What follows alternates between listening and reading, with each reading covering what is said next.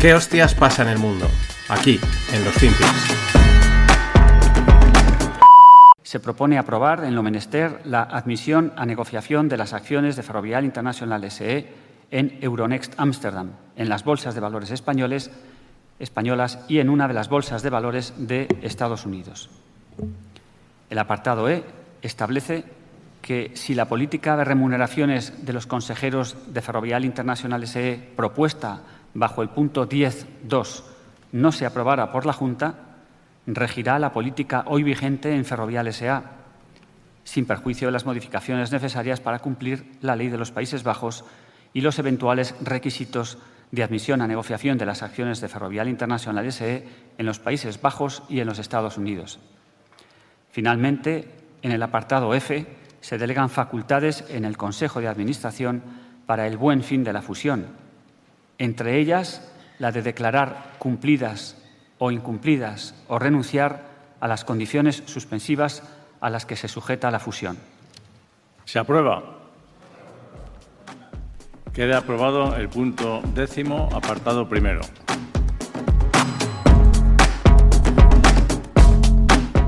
Hola, no financieros. Vamos allá con un FinPix que empieza de una forma distinta, ¿no? Con un audio en español de algo que pasa aquí en Spain, porque Spain is different. Y este a mí me parece un momento eh, muy importante porque una empresa muy importante como Ferrovial pues ha llegado a probar que se pira, que se la aspira. Ellos que pueden, las cosas como son. Porque con el régimen fiscal de asfixia, etcétera, eh, pues mm, estos han sido unos, pero probablemente les seguirán otros tantos. Y es que aquí no va a quedar ni el tato. Esto es, es triste, es duro, es que es lo que hay. Mm, mm, esto va camino de ser un auténtico erial en el que... Porque una vez se van, no vuelven. Una vez mm, te instalas en otro sitio, eh, la vuelta atrás es muy complicada. Con todo lo que ello conlleva, aunque ahora todo siga igual y tal, y no os preocupéis, porque etcétera, y es así pero al final, pues poco a poco se va, eh, pues luego desindustrializando. Luego dentro de 20 o 30 años, eh, ay, es que la, generación mejor formada eh, es que se ha tenido que ir fuera, ¿no? Y, es que no hay oportunidades, ¿no? Pues es que piensa hace 20 o 30 años qué es lo que elegiste cuando te tapaste la nariz para votar. pues ahora estamos en estas. Es así, no hay más. Es duro, es difícil, pero es que es la realidad. Y los que estamos aquí, esto lo vas viendo y dices, pues es que esto no, pinta nada bien. A lo mejor el corto plazo no pasa nada, seguimos tomando la cerveza, la cañita y todo guay y tal, y, y no, bah, bueno, total, ¿no? Pero sabemos que esto es un dominó y, es un. no, hay, no, hay, vuelta atrás. Es realmente, eh, pues realmente jodido. O sea, esto no, es que no, no mola nada y, y cuesta. They know it, I know it, you know it, everybody knows it. This is it.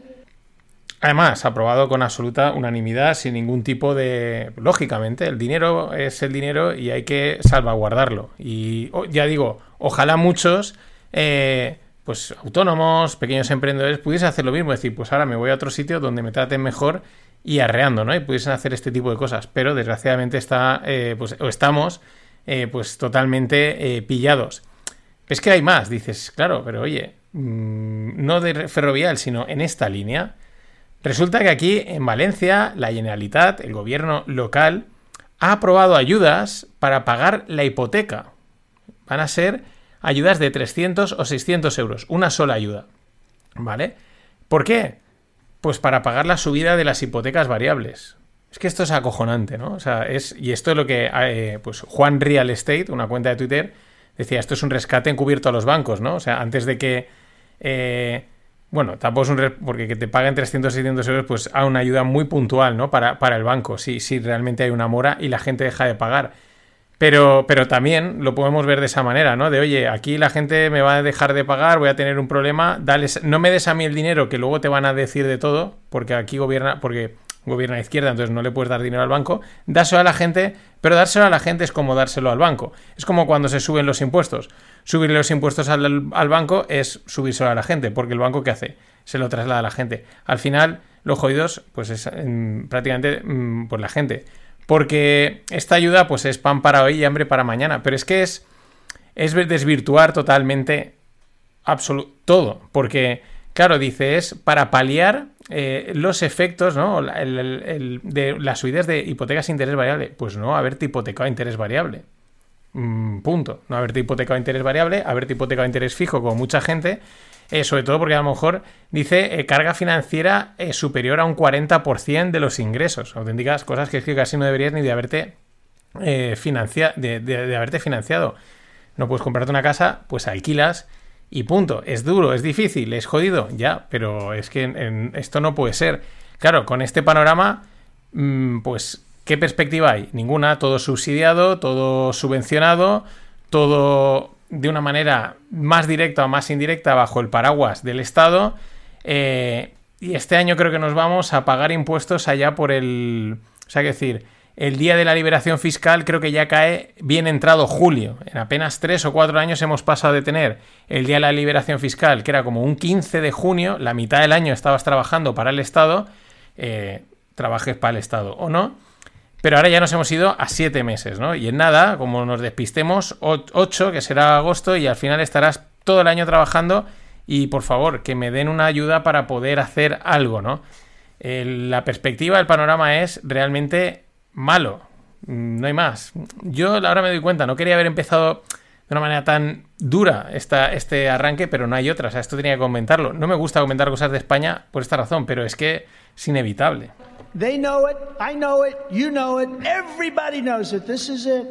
Ya veremos esto cómo acaba. Yo creo que everybody knows. Eh, será antes o después, pero acaba mal. Bueno, Requiem por Toshiba, sí, la mítica empresa de ordenadores y de impresoras y de hardware. Además, mítica porque era una buena, o sea, bueno, como buena empresa, con buenos productos, con una buena marca, pues prácticamente está al borde de la desaparición. Ha tenido muchos problemas de fraudes eh, contables, etcétera. Tuvieron que. Han vendido muchas divisiones, intentaron dividir la empresa en tres, eso no salió adelante. Y bueno, Sigue un poco el muerto ahí viviente. Eh, se van a seguir vendiendo productos de Toshiba, pero es porque lo ha comprado alguna empresa y simplemente está utilizando la marca, porque aún tiene su nombre. Pero la verdad es que es, pues bueno, una, pena que, además, porque es que hacía yo mi primer ordenador portátil a un Toshiba y me duró un montón y fue siempre de maravilla. Pero bueno, estas cosas pasan. Mm, ¿Qué vamos a hacer?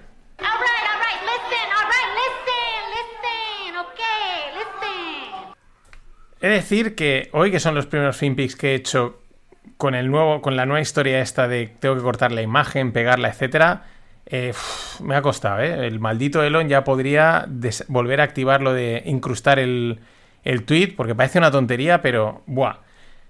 Pero bueno, hay cosas que te cuestan más y cosas que cuestan menos. Ya eh, dices, ¿qué me estás contando? Pues que he reabierto, he rehecho la tienda no financieros. Hace creo que ya dos años que la lancé, la monté en Gumroad.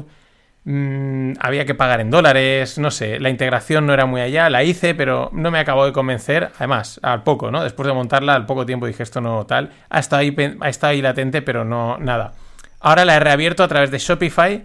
Solo hay dos camisetas de momento, pero la semana que viene voy a ir lanzando. Tengo algunas que sé que más de uno os van a encantar. De momento las dos que hay son las dos básicas, blanco, gris y azul, logo de no financieros. Y bueno, pues ahí las tenéis. Mm, ya os digo, esto, transparencia. Yo gano 5 euros por camiseta. El resto es producción, envío. Bueno, el envío va aparte porque no tengo otra forma de hacerlo. Pero bueno, podéis entrar, echarle un vistazo. En la nueva tienda yo os iré anunciando las, las próximas camisetas. Que ya digo, hay alguno, hay alguno que habla por Telegram y tal, que digo, es que sé que esta les va a molar. Echarle un vistazo. La nueva tienda, no financieros, de merchandising.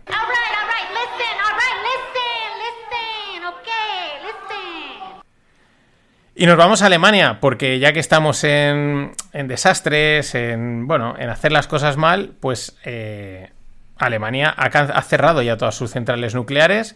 Eh, se quedaron sin el Nord Stream, el, gasoducto este, y ahora también han quitado la central nuclear.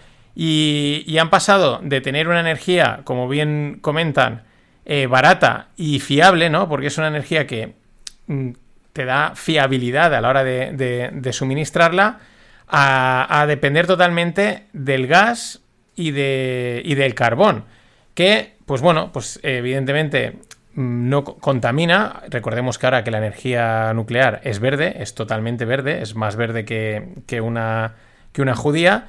las cosas como son, pero mm, ahora se depende del combustible fósil. Que venga alguien y nos lo explique, literalmente. Que alguien nos explique esto, porque dentro de que vamos a dejar la, la, coña o la ley aparte de que la energía nuclear es verde, pero evidentemente es mejor la nuclear que la fósil desde un punto de vista de contaminación. Mm, y, y, Alemania es un país que se ha caracterizado históricamente por una corriente verde fuerte, ¿no? Eh, con, un partido importante, etcétera. Esto, o sea, esto es un chiste absoluto. O sea, esto, lo que está pasando en los últimos años, en todos los niveles, es realmente de chiste. No es conspiranoico, es que te pones a pensarlo y dices, es que no, no, no tiene ningún, no tiene absolutamente ningún sentido. ¿Y cuál es la consecuencia? Porque este es el mercado. Pues eh, que tal y como han cerrado las plantas nucleares, llega E.ON, que es una empresa de producción de electricidad y ha subido un 45% los precios eléctricos en Alemania. Tal cual, me quitan la energía barata, pues yo subo precios. Y ellos siempre ganan, o sea, ellos siempre ganan. El que pierde es el de, el de a pie, el que va a pie de calle, que le han contado un rollo, le han contado una historia, etcétera, no sé qué, y ahora pondrán los coches a cargar, pero están cargando realmente con carbón. Es que es, es que no hay por dónde cogerlo. Es que un, un sketch de Faemino Cansado, de los hermanos Calatrava, o de cualquiera de estos humoristas absurdos tiene más lógica que toda esta historia que está sucediendo. Es que, o sea, yo no sé por dónde cogerlo. Acabo de arrancar la, temporada y estoy, ya está descolocado, pero este tipo de noticias me están descolocando más todavía. Y ya que estamos en Alemania, pues vamos al, al sector inmobiliario. Han empezado a caer los precios del sector inmobiliario. Claro, aquí, de, eh, no solo en Alemania, sino en general, se nota una cierta ralentización. En general, ¿vale? En términos generales. Seguro que hay sitios donde no está pasando.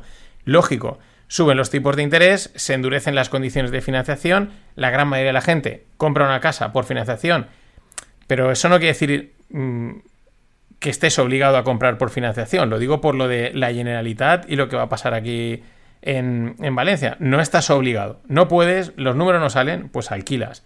Punto. Hay países que viven del alquiler, como Alemania, durante mucho tiempo y no pasa nada y siguen haciendo dinero. Pero bueno, se endurecen las condiciones de financiación, cuesta más acceder a un crédito, pues lógicamente se frena ese flujo de pasta y es lógico que se resiente al mercado inmobiliario. Otra cosa es a la velocidad a la que se deteriore ese flujo de dinero. Pero bueno, pese a caer los precios de la vivienda en Alemania, mm, sigue siendo más barato alquilar que comprar en Alemania, lo cual es pues, también llamativo porque Mm, ambas, cifras, ambas cifras son importantes.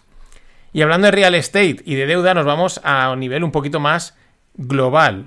Mm, en los próximos cinco años, según la cuenta Coveysi Letter, que la verdad es que está publicando contenido bastante interesante en los últimos tiempos, pero en los próximos 3, 4, 5 años mm, van a vencer más de 2,5 trillones de deuda en real estate comercial. Claro, eh, es una cifra, una de las más grandes en todos los periodos de la historia. Eh, teniendo en cuenta que los locales comerciales cada vez se están ocupando menos y que las refinanciaciones van a ser más caras, pues claro, ahí hay un problema, sin duda. No se van a hacer o va a costar más hacerse, en fin. También hay otra historia, que la gran mayoría de esta deuda en real estate comercial la tienen los pequeños bancos, que estamos ahí en la línea de los Silicon Valley Banks, etcétera. Mañana hablaré o pasado un poquito más de bancos que han habido bastantes noticias interesantes. Pero lo que ha pasado es que los bancos pequeños lo están pasando mal porque la gente duda y está sacando el dinero, sobre todo en Estados Unidos, y quién están llevándoselo a los bancos grandes porque confían mucho más en ellos. They know it, I know it, you know it, everybody knows it. This is it. Me he liado, he tocado todos los botones de la, del, del, del, panel este que tengo aquí. Pero bueno, siguiendo en Alemania, y ya para cerrar, Ernst Young, una de las Big Four de las auditoras, ha sido vetada en algunas auditorías en empresas en Alemania por el escándalo de Wirecard. Acordaos que esto fue un escandalazo que surgió, creo que en, la misma pandemia o después de la pandemia, creo recordar eh, bueno, de tarjetas de créditos, vamos, un pufo acojonante, pero brutal. Esto es que debería de haberse le dado, como siempre, quizás más bombo, pero brutal. Claro, aquí siempre estamos en las mismas. Todas estas auditoras, al final, siempre están auditando a todas las grandes empresas. Entonces, siempre que hay un pufo, están en la picota, porque dicen, oye, no os habéis, no os habéis dado cuenta, no podíais haberlo avisado. Pero claro, es que me pagan, es que, mm, en fin, ahí hay siempre un conflicto de intereses muy, muy llamativo. Pero es lo que hay. Pero es que al mismo tiempo Ernst Young ha cancelado la decisión de separar la división de auditoría de la división de consultoría. Tenían pensado hacer una separación y de momento han dicho eh, que no. Es una casualidad solamente. lo digo literalmente, no tengo ni idea de realmente qué diferencia habrá entre uno y otro, o es que a lo mejor, pues si ven que ahora la auditoría les va a hacer un poquito de aguas por cosas como esta, pues ¿para qué vas a separar? No da para tener dos negocios distintos. ¿Quién sabe? Pero bueno, las auditoras, ahí están, las Big Four. Ahora sí, nada más. Hasta mañana. Yo digo una cosa, como le decía, que muchos dicen, yo tengo un chico que estudia, dice, economía economía no hace falta estudiar. Eso es bien cierto, no hace falta. ¿Cómo que no? No hace falta. El hombre que gane cinco duros, que se gaste uno. Y ya está la economía.